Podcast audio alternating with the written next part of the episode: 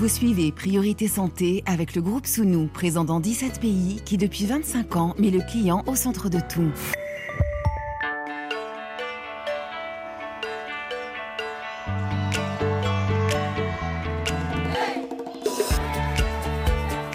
Priorité Santé. Chantal Laureau. Bonjour, bienvenue dans Priorité Santé. C'est une maladie lente, silencieuse, sournoise et redoutable qui touche chaque année dans le monde près de 80 millions de personnes. Sournoise car lorsque les symptômes du glaucome apparaissent, il est souvent trop tard, la cécité menace. En revanche, si cette maladie chronique de l'œil est détectée suffisamment tôt, alors elle peut être non pas guérie mais soignée, ce qui permet de limiter le handicap visuel. Comment se faire dépister? À partir de quel âge? Est-ce que des signes peuvent alerter Quels sont les traitements? Quelles solutions permet la chirurgie? Autant de questions que je vais vous poser. Docteur Christophe Orso, bonjour. Bonjour madame. Vous êtes euh, ophtalmologue et neuro-ophtalmologue, responsable de l'unité fonctionnelle d'ophtalmologie à l'hôpital européen Georges Pompidou à Paris. On vous retrouve dans un instant. Dans 20 minutes, nous aurons en ligne de Kinshasa en RDC le docteur Magloire Nzolantima, chirurgien ophtalmologiste et directeur général de la clinique Lael Vision dans la capitale congolaise. En fin d'émission, nous parlerons de l'éducation à la sexualité à l'école. Alors que la loi de 2001 impose en France trois séances par an tout au long de la scolarité, 67% des 15-24 ans affirment n'en avoir jamais bénéficié. Trois associations ont porté plainte contre l'État français. Si vous avez question- des questions sur le glaucome pour le docteur Orso, appelez-nous au 33 1 84 22 75 75. Priorité Santé sur RFI. Docteur Orso, d'abord, une question toute simple. Qu'est-ce que le glaucome? Alors la définition est pas très simple. En fait, c'est une atteinte du nerf optique. Euh, on pense toujours glaucome, pression dans l'œil. C'est vrai dans 80-95% des cas. Euh, mais cette pression qui est trop élevée dans l'œil, ce gonflement qui est trop grand, va euh, écraser les vaisseaux au niveau de la tête du nerf optique. Et donc, il y a un manque de sang. Le nerf optique souffre. Il y a ce qu'on appelle une ischémie et des fibres optiques disparaissent. Donc c'est vraiment une neuropathie optique, une atteinte du nerf optique avec une perte de fibres. Et comme il y a une perte de fibres nerveuses, celles-ci ne vont pas pouvoir être régénérées. Donc tout ce qui a été perdu avant le diagnostic est définitivement perdu. Mais il ne faut pas faire un lien entre pression dans l'œil et glaucome, il y a des glaucomes à pression normale, ce qui rend la chose encore plus traître, et le tonus oculaire n'est pas suffisant pour diagnostiquer tous les glaucomes. Alors 2% des personnes après 40 ans et 10% des plus de 70 ans souffrent de glaucome en France. Cela veut dire qu'il s'agit d'une maladie de l'œil liée au vieillissement? Dans la grande majorité des cas, oui, comme vous l'avez dit, on a des glaucomes par vieillissement des structures de l'œil qui font que le liquide qui est produit s'évacue moins bien, donc il y a plus de liquide dans un volume fermé, la pression augmente. Mais il y a également des glaucomes qui sont d'origine génétique, avec des familles glaucomateuses, et là, ce sont des glaucomes qui vont commencer plus tôt, parfois dès la naissance. Il arrive qu'on perde des enfants au premier jour de vie parce qu'ils ont des glaucomes congénitaux. Euh, mais il y a des signes, et on va peut-être pas en parler parce que c'est des choses très à part. Euh, les glaucomes les plus graves, probablement, sont ceux qu'on appelle juvéniles, qui surviennent vers 20 ans, parce qu'à 20 ans, on ne pense pas au glaucome. Comme vous l'avez dit, on y pense à 60 ans. On n'y pense pas, on ne se surveille pas. La maladie évolue de façon insidieuse. Et quand on retrouve à 40 ans ou même avant, c'est qu'on a des signes fonctionnels. Alors quels sont les facteurs de risque Euh, Donc vous avez parlé d'hérédité, mais est-ce qu'il y en a d'autres? Alors, la myopie, c'est toujours très discuté. Les myopes seraient plus glaucomateux, les, les, les c'est-à-dire les myopies au-delà de moins 6 dioptries, donc quand même des, des grosses myopies. Juste les myopes, pas les astigmates par exemple Non, non, non, non, juste les myopes. Euh, on évoque aussi le diabète qui serait un facteur de risque, mais c'est très controversé. euh, il y aurait quand même plus de glaucomateuses. Donc il faut, si on est diabétique, il faut se faire contrôler. De toute façon, on, est, on voit un ophtalmo. Est-ce que le glaucome frappe forcément les deux yeux ou pas? Euh, oui, parce qu'on vieillit de la même manière des deux côtés et génétiquement, on est pareil des deux côtés. Donc, dans la grande majorité des cas, oui, ce sont les deux yeux qui sont touchés. Et s'il n'y a qu'un seul œil qui est touché, eh bien, on, sait que l'autre risque de l'être également. Pour revenir sur les facteurs de risque, il y a aussi par exemple les traumatismes qui peuvent être une cause de euh, glaucome. Quel genre de traumatisme? Un coup de poing dans l'œil parce que ça va abîmer les structures par lesquelles le liquide qui est sécrété s'évacue.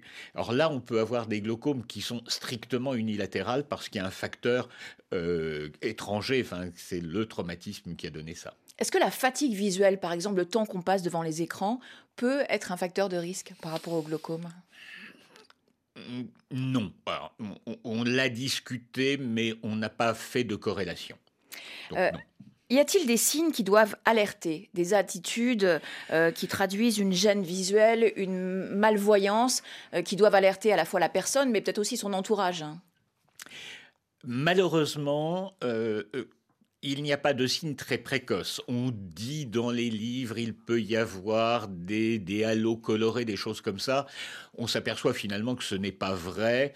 Euh, et quand les gens commencent à avoir des manifestations, euh, qu'ils commencent à moins bien voir, qu'ils ne voient pas certaines zones dans le champ visuel, qu'ils ne voient pas un objet qui est toujours au même endroit, c'est trop tard, c'est qu'il y a déjà un glaucome qui est sévère. Parce que justement, j'allais vous poser la question, euh, quand le glaucome est déjà là, quels sont les, symptômes les plus, euh, évidents? Alors, le glaucome va entraîner une altération visuelle.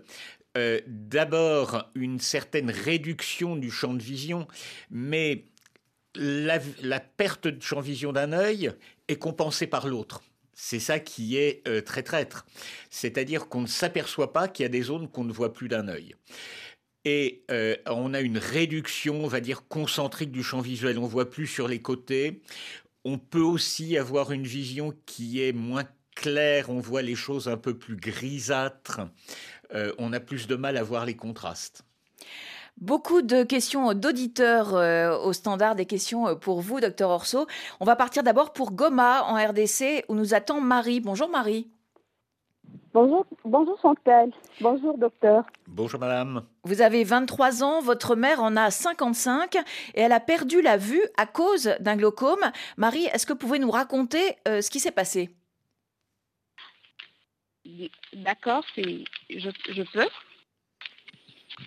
Euh, c'était en 2019, en décembre, qu'elle avait été diagnostiquée du glaucome et c'est là, c'était parti de, la baisse de l'acuité visuelle.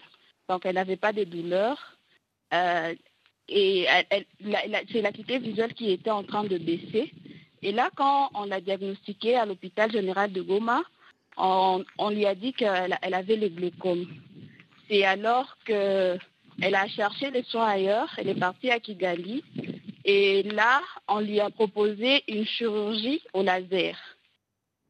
C'était en, en mars, en mars, euh, tout avant la pandémie. La pandémie de Covid. oui, la, pandémie de Covid qu'elle a eue, cette intervention, la chirurgie au laser. Et maintenant, elle, elle est rentrée à Goma.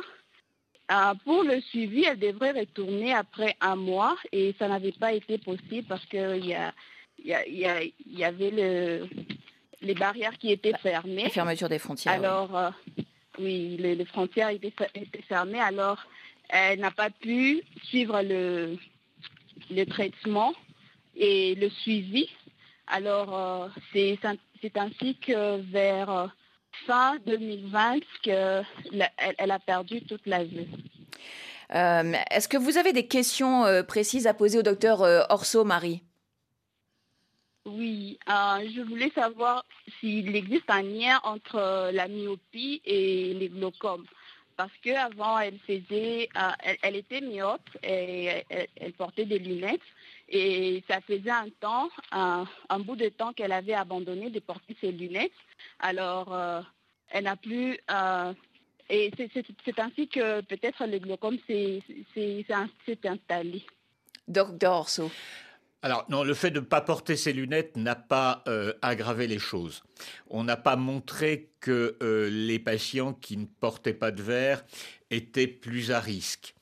Euh, c'est vraiment, euh, il ne faut pas se craindre qu'il y ait eu un, problème de ce côté-là. Mais le fait qu'il y ait eu une myopie, comme on le disait tout à l'heure, rend euh, le risque de, glaucome plus important.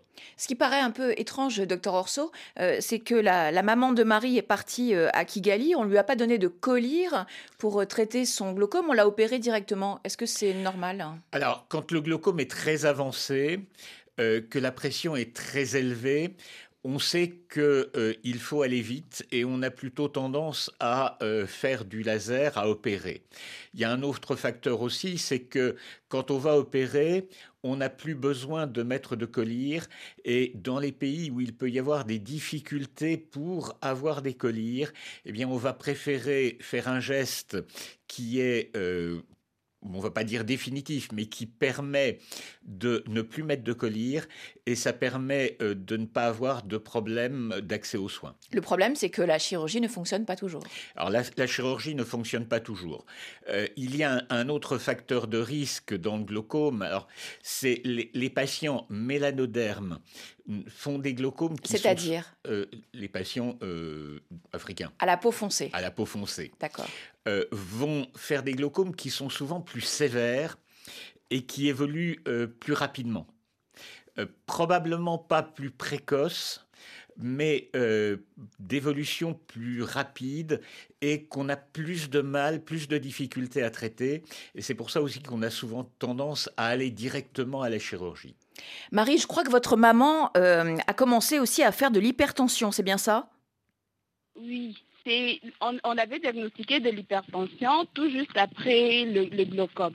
Alors, je ne sais pas si le glaucome euh, peut induire l'hypertension ou bien l'un peut induire, peut induire l'autre.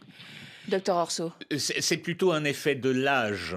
C'est-à-dire que les deux maladies sont des maladies, euh, on va dire du vieillissement pour simplifier, liées à l'âge. Euh, et donc, c'est plutôt parce qu'elles arrivent en même temps qu'on a l'impression qu'elles sont liées.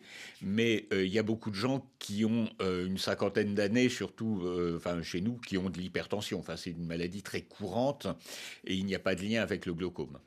Merci beaucoup, Marie, de nous avoir appelés. Je vous souhaite une bonne journée à Goma et bonjour à votre maman si elle nous écoute sur RFI. on va partir maintenant pour Nouakchott, en Mauritanie. Bonjour, Oumar. Bonjour Chantal. Alors Oumar, vous avez 39 ans et euh, on vous a déclaré euh, un glaucome dans les deux yeux euh, il y a 5 ans, je crois. Vous aviez seulement donc 34 ans. où en est votre, votre situation aujourd'hui? Comment quelle, quelle, quelle vision avez-vous? Actuellement, ça va, la vision dans le, de l'œil gauche, ça va, mais de l'œil droit, la vision est tellement réduite et... Euh, j'utilise euh, fréquemment le diatrave. Qu'est-ce que vous utilisez, pardon, je n'ai pas entendu? Euh, Le collier diatrave. Ah d'accord, c'est un collier que, que votre ophtalmologiste vous a prescrit Oui, il m'a prescrit un collier diatrave qu'il m'a dit d'utiliser en permanence sans interruption. Et alors donc l'œil gauche euh, va bien, mais l'œil droit est très touché. Euh, ça veut dire que vous voyez, euh, vous avez une vision partielle, ou est-ce que vous voyez flou? Est-ce que vous êtes dans le brouillard? Est-ce que vous pouvez nous raconter un peu vos, vos symptômes? D'accord, j'ai une vision tellement une vision partielle de l'œil droit, une vision normale de l'œil gauche. Alors quelles sont les questions que vous voulez poser au docteur Orso? Voilà. Mes questions étaient de savoir, le, mon ophtalmologiste m'a dit que je peux seulement utiliser les diatraves en permanence et que ça peut conserver le reste de ma vision. Et moi, j'aimerais savoir, est-ce que seuls les colliers diatraves peuvent me suffire ou est-ce que dois-je faire une intervention chirurgicale? Alors, euh, on a tendance à euh, commencer par euh, des colliers parce que c'est ce qui va être le moins agressif. Dès qu'on va opérer, on, n'est pas sûr du résultat et euh, toute chirurgie est à risque. euh, il faut être surtout surveillé en plus de l'utilisation du duotrave, parce qu'un collyre peut être suffisant pendant un temps, et puis la maladie s'aggravant, ce collyre peut devenir insuffisant et on est obligé d'en rajouter un autre. Donc l'évolution de la maladie est extrêmement variable. C'est euh, l'évolution dans le temps, l'évolution de votre pression, l'évolution du champ visuel qui vont permettre de dire si le duotrave est suffisant, s'il faut rajouter un autre collyre ou s'il faut passer à la chirurgie. Oumar, est-ce que vous avez une autre question pour le docteur Orso? Oui, l'autre question, question était de savoir euh, est-ce que l'interruption du duotrave pendant un mois ou deux mois, ça peut aggraver encore la situation du glaucome oui, comme vous l'a dit votre médecin, euh, le duotrave ne doit pas du tout être arrêté parce que l'action du duotrave est très courte, euh, c'est 36 euh, heures à peu près. Donc si on arrête le duotrave, la pression dans l'œil va remonter et à ce moment-là, il y a une souffrance du nerf optique et votre glaucome, votre, votre vision va s'altérer. Donc il est important de ne jamais interrompre le traitement. Et c'est ce qu'on disait tout à l'heure, on a des fois tendance à opérer quand on sait que les collyres, malheureusement, on a du mal à les avoir parce que c'est très mauvais euh, d'être obligé d'arrêter parce qu'il y a un problème d'approvisionnement pour un problème de coût ou autre.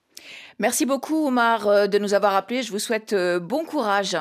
Euh, on va faire une petite pause musique. Il vient de Belgique et a été sacré révélation masculine aux dernières victoires de la musique en France. C'est la nouvelle coqueluche de l'électropop. Pierre Demar, un jour, je marierai un ange. un jour, je marierai un ange. On fera dans les nuages en priant pour que rien ne change, tu sais. Une histoire ancrée dans les âges. Et docteur, un jour je marierai un ange. On fera l'amour dans les nuages, en priant pour que rien ne change. Et ici l'amour c'est beaucoup, beaucoup trop superficiel. On fait que te répéter un jour il tombera du ciel. Et c'est toujours le même discours, de belles paroles. Bientôt vous serez à court, non. Jour se lève, je m'en vais faire tout et je rêve que plus rien ne bouge sauf nos lèvres. Je m'élève, eh. aussitôt que le jour se lève, je m'en vais faire tout et je rêve d'un amour n'existant pas qui pourtant m'attrustera. Docteur, un jour je marierai un ange. Fera l'amour dans les nuages en priant pour que rien ne change,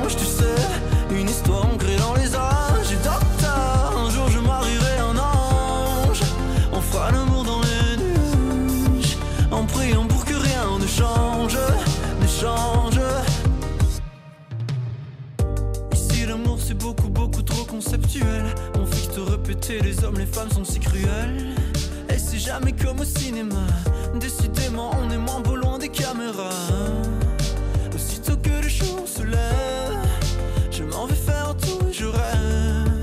Que plus rien ne bouge sauf nos lèvres. Je m'élève. Eh. Aussitôt que le jour se lève, je m'en vais faire tout je rêve. D'un amour n'existant pas qui pourtant m'attristera. Docteur, un jour je marierai un ange. On fera l'amour dans les nuages, en priant pour que rien ne change, tu sais.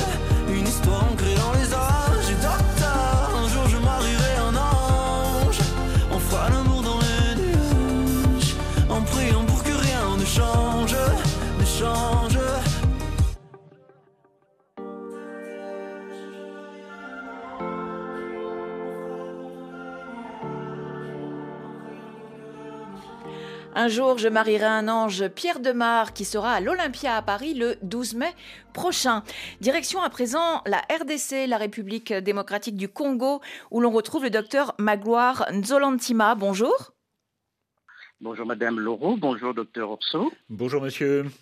Vous êtes euh, chirurgien ophtalmologiste et directeur général de la clinique ophtalmologique l'AL Vision à Kinshasa. Euh, alors Docteur Nzolantima, avez-vous beaucoup de cas de glaucome parmi vos patients?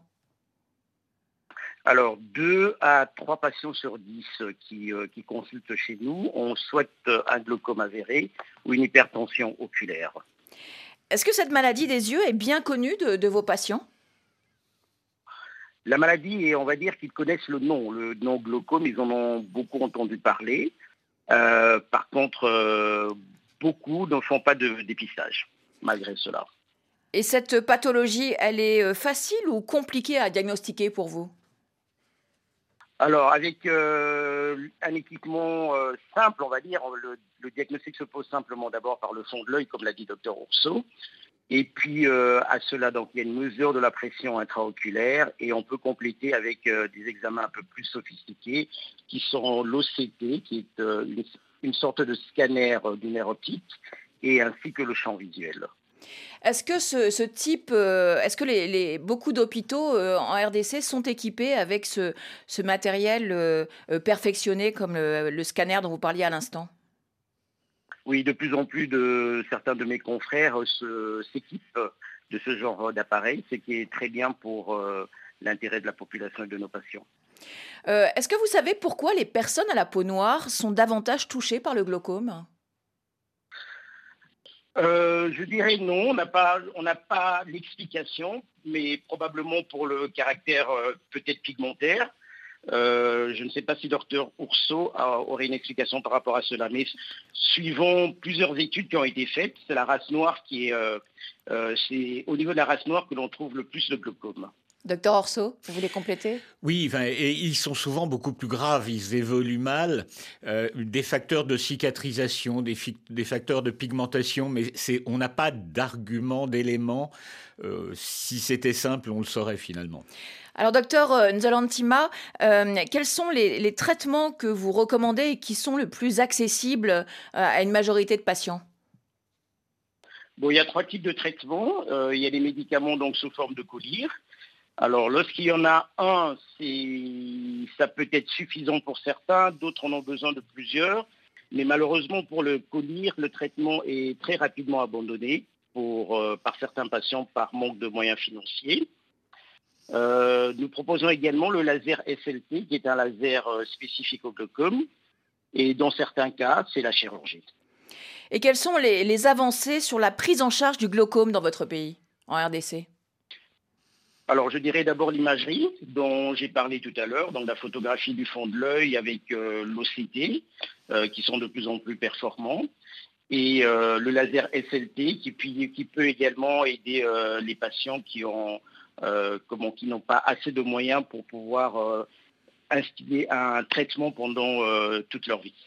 Mais si les collyres euh, coûtent euh, très cher pour vos patients, est-ce que euh, faire des radios, passer un scanner et se faire opérer ne coûte pas encore plus cher?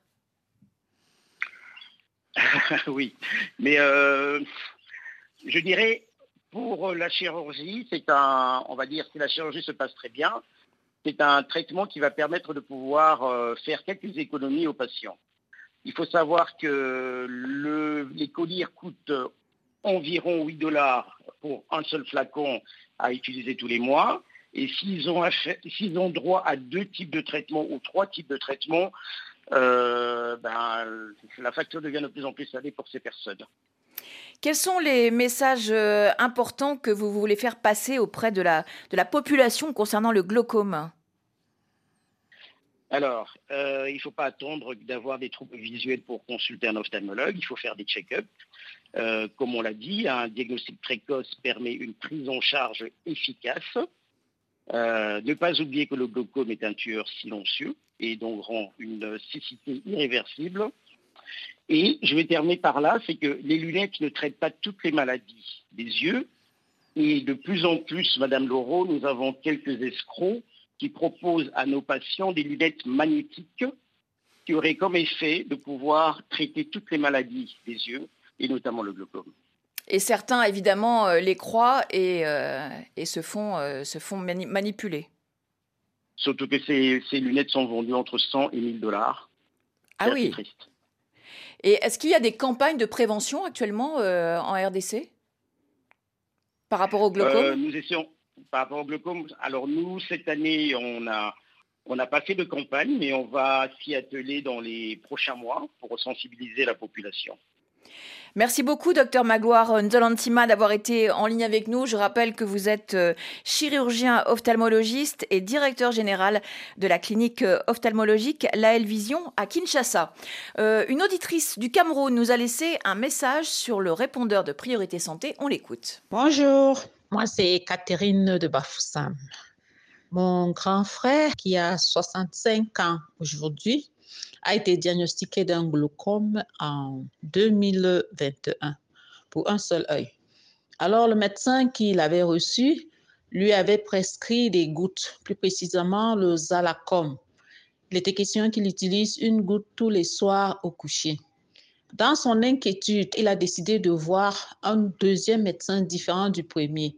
Et ce deuxième médecin, en plus du Zalacom, lui a prescrit du Brimo des gouttes encore, qu'il doit prendre une goutte le matin, une goutte le soir. Ça veut dire qu'il utilise les deux médicaments en même temps. Bon, maintenant, ma question, j'aimerais savoir si en utilisant les deux médicaments en même temps, c'est pas un peu trop. Et la deuxième, aujourd'hui, là, il vient d'être diagnostiqué d'une hypertension artérielle. J'aimerais savoir si ça a un lien avec euh, son glaucome. Merci. Au revoir. Alors, docteur Orso, est-ce que vous pouvez répondre à Catherine? Est-ce que c'est est -ce c'est normal de prendre deux médicaments euh, en même temps? Est-ce que c'est une bonne idée Oui, oui. Euh, si un seul traitement n'est pas suffisant, on en ajoute un autre pour permettre de baisser euh, mieux la tension. Et d'ailleurs, ce que les gens ne savent pas, mais là, le Xalacom, c'est déjà deux molécules. Donc en fait, on en a mis une troisième. Euh, et l'étape au-delà, ça sera sans doute la chirurgie s'il y a besoin. On peut espérer que les choses soient stabilisées. Alors l'autre question, c'était euh, est-ce qu'il y a un rapport entre l'hypertension artérielle qu'on a euh, euh diagnostiquée au frère de, Catherine et est-ce qu'elle est en rapport avec le, glaucome? Non, non, non. comme on l'a dit tout à l'heure, mais à 64 ans, 65 ans, l'hypertension est quelque chose de très classique, de, très courant. Alors maintenant, on va prendre la direction du Bénin, de Basila, ou d'où nous appelle Adjama. Bonjour Adjama. Bonjour, Madame Chantal. Alors vous, c'est pour votre père que vous vous inquiétez. On vous écoute, racontez-nous. Euh, il y a de cela dix ans, environ dix ans que mon père a commencé par avoir les problèmes oculaires. Et il est allé pour la consultation, ils ont diagnostiqué le glaucome, et qui est une maladie oculaire qui dégrade les yeux de façon progressive. Ces yeux sont déjà dégradés il y a un œil qui est complètement dégradé et l'autre qui continue de voir faiblement. Ils ont dit que la maladie ne se traite pas, mais il peut continuer par voir en traitant. C'est un traitement à vie qui va lui permettre de conserver la partie qui reste et de voir un peu. il voit, mais il arrive à se déplacer et il a eu le traitement on lui prescrit des produits qu'il traite, qu'il met dans les yeux pour pouvoir voir. Mais depuis qu'il est en train de subir ce traitement, il se tord toujours de douleur au niveau des yeux. Et je voudrais savoir si le glaucome est une maladie qui se traite, si c'est curable. C'est ma première question. La deuxième question, le glaucome est-elle une maladie héréditaire ou est-elle transmissible? Alors, la troisième question, oui.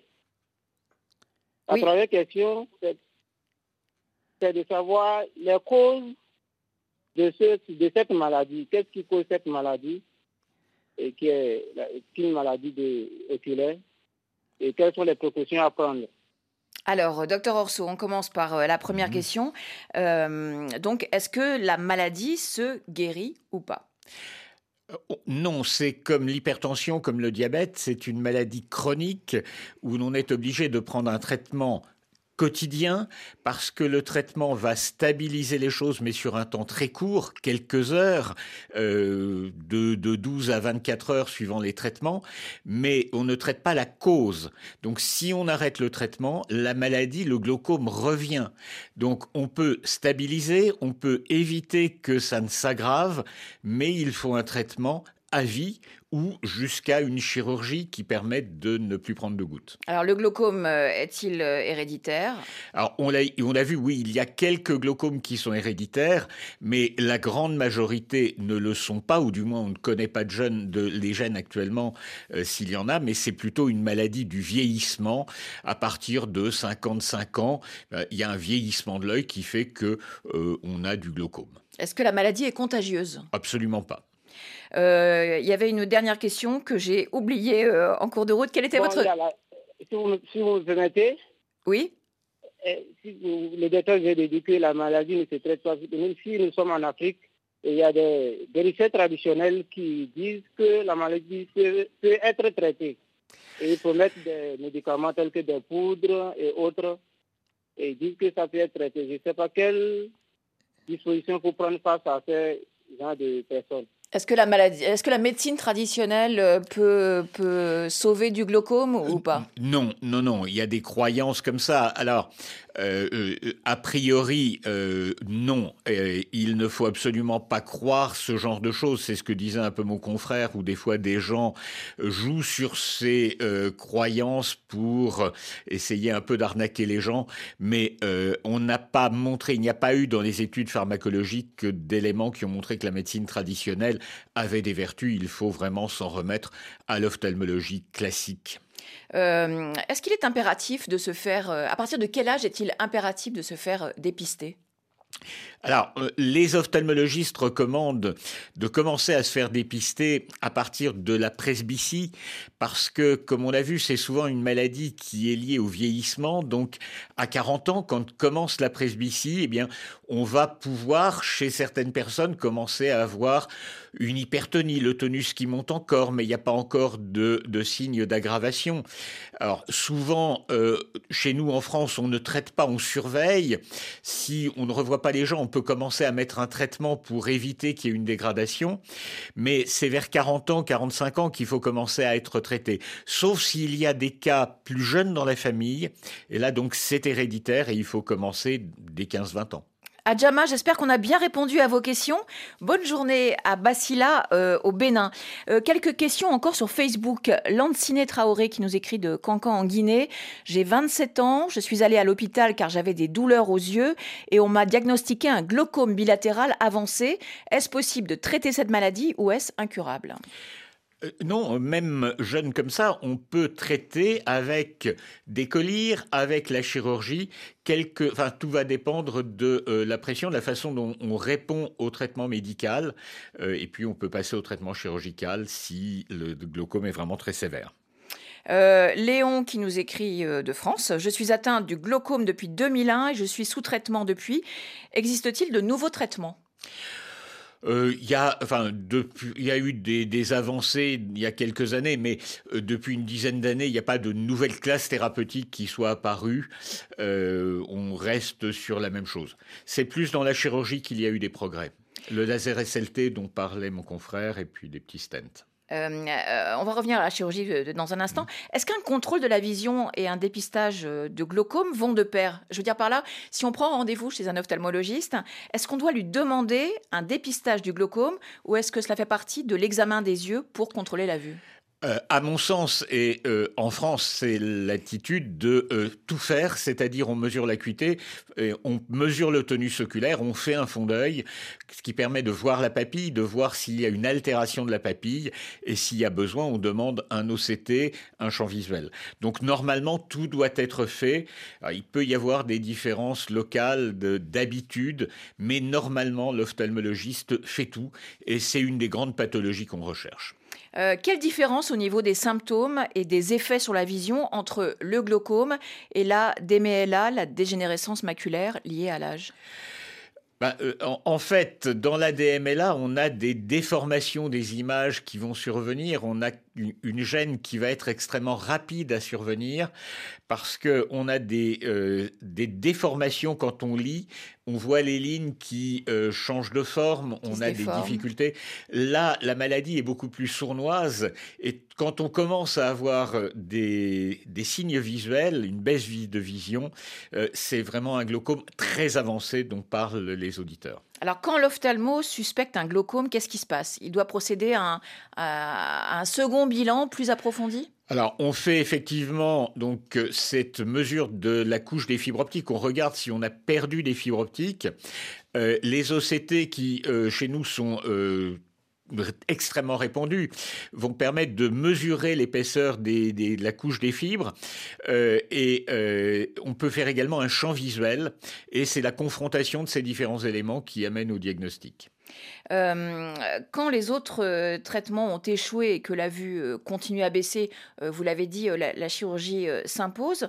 En quoi consiste la chirurgie avec un plan? Est-ce que vous pouvez nous expliquer un petit peu le, Alors, euh, il, y a, différentes formes de chirurgie. Globalement, pour être simple, euh, il y a du liquide qui est produit dans l'œil en permanence et qui est éliminé. Il faut que la production égale l'évacuation. Comme ça, le volume reste constant et comme l'œil ne peut pas se distendre, la pression reste constante. On va, euh, ce qui se passe dans le glaucome, c'est que l'évacuation se passe mal, donc la pression monte. La chirurgie vise à améliorer l'évacuation, soit au laser où on va tirer au laser sur les zones par où s'évacue le liquide, soit on va mettre un petit dispositif qui euh, va permettre de vider, et c'est des dispositifs un petit peu complexes, qui laissent passer le liquide en fonction de la pression qui règne dans l'œil, donc plus ou moins suivant euh, les élévations de pression. Et le liquide s'évacue sous la conjonctive. Est-ce qu'il existe des innovations euh, techniques qui pourraient offrir des pistes prometteuses? Je pense euh, à cette lentille de contact futuriste, c'est ce que j'ai lu euh, dans la presse, mise au point par une université sud-coréenne pour prévenir le glaucome. On la teste actuellement sur des lapins. Qu'est-ce que vous en pensez? Alors oui, euh, ça permet plus de, mesurer, parce que, euh, mais pas véritablement un traitement en tant que tel, c'est plus du dépistage qui est fait avec ces lentilles, parce que euh, quand on fait une mesure, ce qui est aussi l'un des problèmes, c'est que si on mesure votre tonus oculaire à 9 heures, il va être différent à 17 heures, et on peut faire des pics dans la journée. Alors je le disais, cette lentille, elle est euh, testée sur les lapins mmh. euh, et il compte, je crois, lancer les essais cliniques sur l'homme en 2025. Oui, oui, donc, il faut rester très prudent sur. Il faut euh, rester très prudent. Ils ne savent pas ce que ça va donner chez les lapins et puis ensuite qu'est-ce qui va se passer chez l'homme. Alors question très pratique, est-ce que l'on peut continuer à travailler quand on a un glaucome? Alors, euh, oui, euh, si on n'a pas de problème de vue, on peut travailler avec un glaucome. Euh, il y a énormément de gens qui sont traités, qui se mettent des gouttes régulièrement. Les gouttes ne brouillent pas la vue, donc on n'a absolument aucun souci pour travailler. Le problème, c'est que malheureusement, on peut arriver, si on a mal été traité, mal suivi, à un handicap visuel, et c'est lui qui va gêner les possibilités de travail. Est-ce qu'on peut continuer à faire du sport? Oh oui, sans problème. N'importe quel sport? N'importe quel sport. Avant chirurgie, l'œil n'est pas fragilisé, il n'y a pas de risque particulier. Euh, après chirurgie, ben, ça dépend un petit peu du type de chirurgie qu'on a fait. Le laser, il n'y a aucune contre-indication. Euh, est-ce que tous ces traitements, aussi bien les collyres euh, que la chirurgie, augmentent le risque de cataracte? Euh, alors non, euh, a priori, enfin non, il n'y a pas d'augmentation du risque de cataracte euh, du fait d'une chirurgie si elle est bien faite, s'il n'y a pas de complications derrière. Est-ce que vous pouvez nous expliquer ce qu'est la rééducation basse vision? Alors la rééducation basse vision est une technique qui consiste en fait à vous aider à mieux utiliser votre capacité visuelle résiduelle. Si vous avez un trou dans le champ visuel pile au centre, eh bien, en excentrant un peu, vous n'allez pas améliorer votre vision, mais vous allez pouvoir mieux détecter certains objets et euh, avec euh, cette rééducation, vous allez mieux les repérer tout de suite et euh, mieux comprendre de quoi il s'agit. Et il faut s'adresser à un professionnel pour faire cette Ce sont des orthoptistes qui font ça. Et ça prend combien de temps? Ça, Il faut combien de séances par semaine euh? bah, Tout va un peu dépendre de votre degré de vision, de votre âge. Euh, un malvoyant, quelqu'un qui devient malvoyant à 20 ans, euh, généralement en 4-5 séances, une dizaine de séances, il est totalement rééduqué. Enfin, il n'y a pas de problème, il le fait par lui-même. À, à 70 ans, ça va être beaucoup plus difficile et on a des difficultés à acquérir de nouvelles techniques, mais on le voit pour apprendre une langue étrangère, euh, un enfant va le faire en quelques heures, enfin en quelques jours, euh, et puis euh, ben, si vous avez 70 ans, euh, on a parlé de la vue qui baisse, mais euh, il y a aussi les, douleurs. Je crois que c'est Adjama tout à l'heure qui nous parlait des, douleurs euh, très très vives. Est-ce que est-ce que c'est fréquent chez les patients atteints de, glaucome de souffrir aussi? Alors malheureusement non. Je dis malheureusement parce que s'il y avait des douleurs, les gens consulteraient. Plutôt. Plutôt. Quand on a des douleurs, c'est que la pression est très élevée dans l'œil. Ce qu'on appelle le glaucome aigu, c'est extrêmement douloureux, mais le tonus normal, il est aux alentours de 20. Dans le glaucome aigu, il est à 60. Donc là, on va avoir des douleurs. Quand, le quand la pression est vers 40, ce qui est très mauvais, on peut avoir quelques douleurs. Mais malheureusement, la majorité des cas, il n'y a aucune douleur, et donc ce qui fait que les gens ne consultent pas. Mais on peut calmer la douleur quand, quand elle ah est oui, là. Oui, en baissant la pression, on, va calmer la douleur. Grâce au collyre euh, Grâce au collyre, grâce à la chirurgie. Euh, dernière question, euh, docteur Orso. Euh, est-ce qu'il existe des aides techniques pour pallier la malvoyance?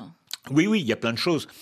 Euh, on a des téléagrandisseurs, on a euh, sur ces euh, téléphones portables, on a des fonctions zoom qui permettent de grossir le texte que l'on va lire, on a des, systèmes qui permettent de prendre une photo de ce qu'on va regarder et puis de le grossir. il y a énormément de systèmes qui permettent de mieux voir. Il y a, des loupes, il y a des lunettes qui permettent de, de mieux détecter, de lire, par exemple, quand on se déplace, le nom d'une rue, le train, là où va le train. Enfin, il y a énormément de systèmes. Il faut demander conseil à son ophtalmologiste. À son ophtalmologiste et puis euh, aux opticiens aussi. Il y a des opticiens spécialisés dans la basse vision qui peuvent vous guider. Merci beaucoup, euh, docteur euh, Christophe Orso, d'avoir été avec nous et d'avoir répondu à nos questions. Je rappelle que vous êtes ophtalmologue et neuro-ophtalmologue à l'hôpital européen Georges Pompidou à Paris.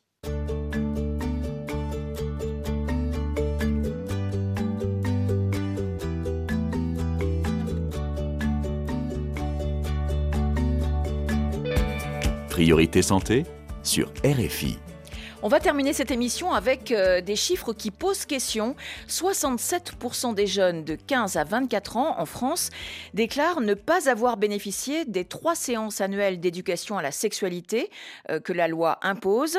L'État ne fait pas ses devoirs, accuse le collectif Cas d'école, qui regroupe trois associations, le planning familial, SIDAction et SOS homophobie.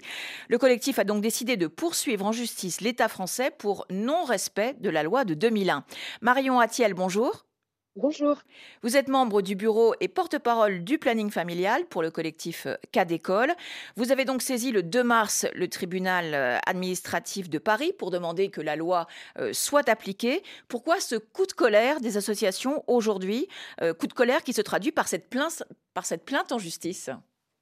Bah, du coup, c'est comme vous l'avez pu dire, en fait, on voit une inaction en fait de l'action depuis maintenant 20 ans, puisque la loi de 2021 en fait n'est pas appliquée depuis 20 ans, et que du coup, on avait besoin et de passer à l'étape supérieure et de mettre l'État face à ses responsabilités, que le tribunal administratif puisse reconnaître la responsabilité de l'État dans le défaut de la mise en œuvre de la loi de 2001 et surtout qu'on l'oblige à mettre en place des moyens pour vraiment qu'elle soit appliquée et que du coup les jeunes bénéficient réellement des trois séances d'éducation à la sexualité normalement qui devraient bénéficier de la maternelle au lycée. Et on en est très loin. Alors qu'est-ce que recouvre euh, cette éducation à la sexualité? Ces séances ont quel objectif? Alors elles sont très très larges, hein. on a l'habitude de les euh, stigmatiser en fait en les réduisant, mais on est à la fois sur euh, bah, l'apprentissage de l'anatomie, de c'est quoi son corps, euh, mais aussi de pouvoir travailler eh ben, l'esprit critique des jeunes, leurs compétences psychosociales, leur autonomie, la confiance en eux, l'empathie, comment ils interagissent avec les autres, et du coup on va aussi traiter du consentement. En fait c'est vraiment l'éducation à la sexualité, quelque chose de global où on va euh, faire de la prévention sur les grossesses non désirées, les IST, le sida, mais aussi on va travailler les discriminations, les LGBT-phobies, et du coup vraiment lutter aussi contre les violences sexistes et sexuelles. C'est extrêmement large, et surtout on va parler de sexualité de façon positive, parce que c'est aussi ça la sexualité, c'est d'apprendre à connaître son corps et de pouvoir avoir une sexualité épanouie. Mais vous avez l'impression, vous qui travaillez au planning familial, euh, que les jeunes ont beaucoup de lacunes euh, aujourd'hui dans la connaissance, par exemple, euh, des IST, des infections sexuellement transmissibles? Alors, on va avoir des choses qui vont être complètement inégales en fonction des classes et des écoles. Mais oui, on a encore des choses qui sont extrêmement frappantes. Hein. On a encore 31% des jeunes qui disent qu'ils sont mal informés sur le VIH. 23% qui pensent encore que le VIH il est transmis en embrassant une personne séropositive. Euh, il y a encore 18% qui pensent que la pilule contraceptive d'urgence elle est efficace contre la transmission du VIH. Donc on a encore euh, des méconnaissances encore aujourd'hui sur euh, la transmission des IST, du SIDA et des grossesses non désirées. Et même après MeToo, la prévention des violences sexistes et sexuelles reste essentielle auprès des jeunes? La prévention, elle reste essentielle, c'est-à-dire qu'on peut prendre, euh, on peut faire euh, prendre des mesures sur la prise en charge des victimes de violences sexistes sexuelles. Les séances d'éducation à la sexualité, elles permettent de faire de la prévention parce qu'on va travailler sur euh, l'égalité entre les filles et les garçons, on va travailler sur la notion de consentement, sur son corps, on va pouvoir dire ce qui est interdit, qu'est-ce que sont les, ce qui est interdit par la loi en termes de violences sexistes et sexuelles. Et du coup, là, on peut essayer de faire en sorte que les violences, en fait, ne soient pas mises en place. Selon vous, pourquoi le ministère de l'Éducation ne fait-il pas euh, respecter euh, euh, cette obligation d'organiser trois séances d'éducation sexuelle par an tout au long de la scolarité? Il y a une première raison qui est celle qui est assez régulièrement évoquée, hein, le manque de moyens, le manque de moyens alloués aux associations pour pouvoir mettre en place ces séances d'éducation à la sexualité. On a aussi le fait de ne pas faire peser sur le corps enseignant et sur les équipes pédagogiques, en fait, l'obligation de mettre en place ces séances si on ne leur donne pas des moyens et du temps dédié, parce que du coup, on leur donne des injonctions, mais ils n'ont pas les moyens pour le faire. Et puis après, on va être assez clair, il y a un manque de courage politique, parce qu'on sait qu'on a des opposants et des opposantes euh, qui ont des stéréotypes et des idées reçues sur ce qu'on va faire dans l'éducation, euh, dans les séances d'éducation à la sexualité, et des gens qui pensent que en fait c'est une question qui est privée, qui n'a pas à être traitée à l'école, alors qu'au contraire, nous on dit que c'est vraiment une question de, citoyenneté et de lien entre les personnes, de pouvoir traiter ces questions-là à l'école. Vous les sentez euh, monter ces frilosités, ces réticences idéologiques autour de cette sensibilisation à l'école autour des questions liées à la sexualité? On les voit quand même depuis euh, tous les, euh, toutes les oppositions qu'il y a pu avoir autour du, euh, mariage pour tous et toutes et sur la BCD égalité qu'avait essayé de mettre en place Madame Valo Belkacem. On a vu qu'il y a eu une fronde et une opposition avec soi-disant l'idéologie de genre qui n'existe pas ou des personnes qui disaient qu'on allait apprendre la masturbation à la maternelle ou qu'on allait faire venir des drag queens à l'école avec des stéréotypes en fait qui ont un peu fait reculer euh, les différents gouvernements. Et du coup, là, il faut vraiment un courage politique pour que ces séances elles puissent être mises en place. Et vous avez bon espoir d'obtenir gain de cause en justice? En tout cas, c'est assez rare que des associations euh, portent plainte contre l'État, donc on, on espère que ça va faire boule de neige et en tout cas qu'on va pouvoir mettre en évidence cette lacune-là et mettre en place réellement ces séances parce que même les jeunes, en fait, dans les études qu'on fait, demandent à pouvoir bénéficier de ces séances euh, d'éducation à la sexualité. Merci beaucoup Marion Attiel d'avoir été en ligne avec nous. Je rappelle que vous êtes porte-parole du planning familial pour le collectif Cas d'école. Priorité Santé touche à sa fin. Merci à Ophélie Lassen, Louise Calédec et Talim Pouot qui ont préparé cette émission et à Didier Bleu qui l'a réalisée. Charlie Dupio est à côté de moi en studio. Charlie, vous allez être aux manettes de 8 milliards de voisins euh, dans quelques secondes. Vous avez suivi Priorité Santé avec le groupe Sounou, présent dans 17 pays qui depuis 25 ans met le client au centre de tout.